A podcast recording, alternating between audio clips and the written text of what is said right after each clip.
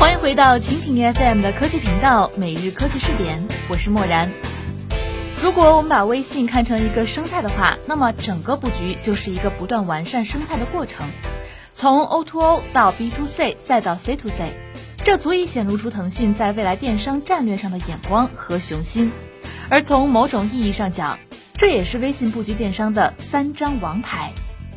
今天的每日科技视点，默然就和你一起来关注。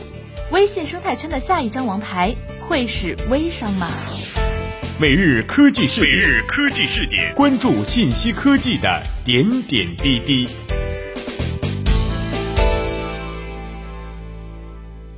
很多朋友都在问，微商会不会成为微信的第四张王牌？现在其实还难以定论。那除了新晋级的美丽说，其余的两张王牌转眼间呀，已经嫁入微信接近一年的时间了。我们先来回顾一下这几张王牌。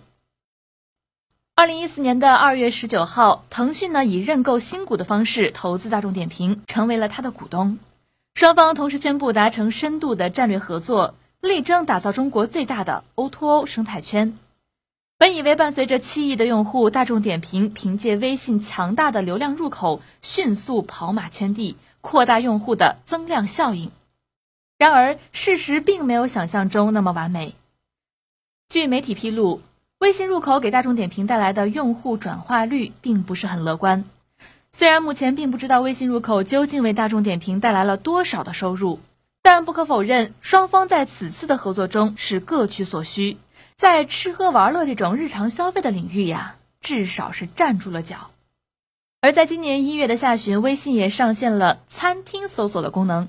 这个功能确实是非常有用，用户只需要在搜索栏输入关键字，相关的餐厅信息就会排列在朋友圈的消息之后，依照距离的远近来排列，依次呈现餐厅类型、人均消费、地理位置、电话等基本信息。最重要的是，它可以实现直接导航。而这些餐厅信息呢，几乎都是来自大众点评，所以呢。微信搜索餐厅，包括几天前推出的连 WiFi 入口，其实呢都是对大众点评缺乏场景消费引导的绝佳补充。看来大众点评缺的不是流量，而是场景。而第二张王牌就是京东了。二零一四年三月十号，腾讯宣布入股京东，双方呢也同时签署了电商总体的战略合作协议。腾讯将旗下拍拍、QQ 网购以及易迅等电商业务转移到了京东。而和大众点评不同的是，微信为京东提供的是一级入口。一方面，腾讯可以补齐自身在电商行业的短板；而另外一方面，京东也可以借助微信的资源，抗衡阿里，打破坚冰，实现社交电商对传统电商的渗透。可是呢，这个在外界看好的绝配，似乎也有些发挥失常。不管是六幺八的京东购物节，还是双十一，微信的购物入口并没有给投资者交上一份满意的答卷。万事俱备，什么都不缺的购物入口，为什么没有爆发呢？这个呀，确实是一个令人深思的问题。接下来，我们就来说说第三张王牌——美丽说。二零一四年的十一月，美丽说的 CEO 徐艺荣呢，高调喊话，美丽说将打造中国的 Zara，并且为此推出全新的自有品牌 MUA，希望依靠美丽说平台的流量优势。平地拔起一个真正具备快时尚属性和消费影响力的自有品牌。而今年的春节期间，美丽说据传将启动 IPO 上市，而且呢，也有知情人士透露，美丽说呀已经邀请曾担任正保远程教育首席财务官、成功带领公司在纽交所上市的魏平女士出任公司的首席财务官。那根据广发证券的研报数据显示。二零一四年，移动购物市场的规模同比大增了百分之二百三十二，而每年全球消费总额十八点四万亿美元中，有十二亿是由女性来主导。一个定位在年轻女性加导购加分享加微博的导购平台就这样拔地而起。那么，作为淘宝分食者的美丽说，封杀呀，绝对是可想而知的遭遇。所以，几乎到了绝境处地的美丽说，为了获得新生，她不得不转型打造重度垂直的自有品牌。微信丰厚的流量能否助力美丽说度过关卡，还有待进一步观察。最近，全国人大代表、腾讯公司董事会主席马化腾有一句话在朋友圈广泛流传：“微店微商很有意思，希望更多合作伙伴去做。对于朋友圈，微商们呀一直都是垂涎欲滴，不少人通过朋友圈代购、分享、刷屏赚到了不菲的报酬。而前两天呢，微信也出了一条新规，对于收钱不发货的微商，一经发现可以立即举报。一边是高度肯定，而一边又是严格的限制，这个呢让朋友圈的微商们多少有些不安。但是同样也可以看出，官方正在慢慢的规范这一市场。据不完全统计，从事微商的人员已经超过了千万，超越淘宝。而类似于口袋微店、微盟微店、拍拍微店等这样的微商平台也是异常火爆。微信会借助移动互联网这股大潮顺势而上吗？微商们既期待又担心。而经历了一年多的商业化发展。微信电商也遭遇到了两大难题。第一个问题呢，就是流量变现考验微信的商业模式。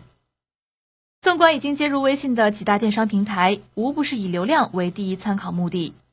中国互联网商业逻辑基本上可以划分为两类：一类呢是靠内容去吸引用户，然后卖流量变现；而第二类呢就是购买流量导入用户，直接卖产品。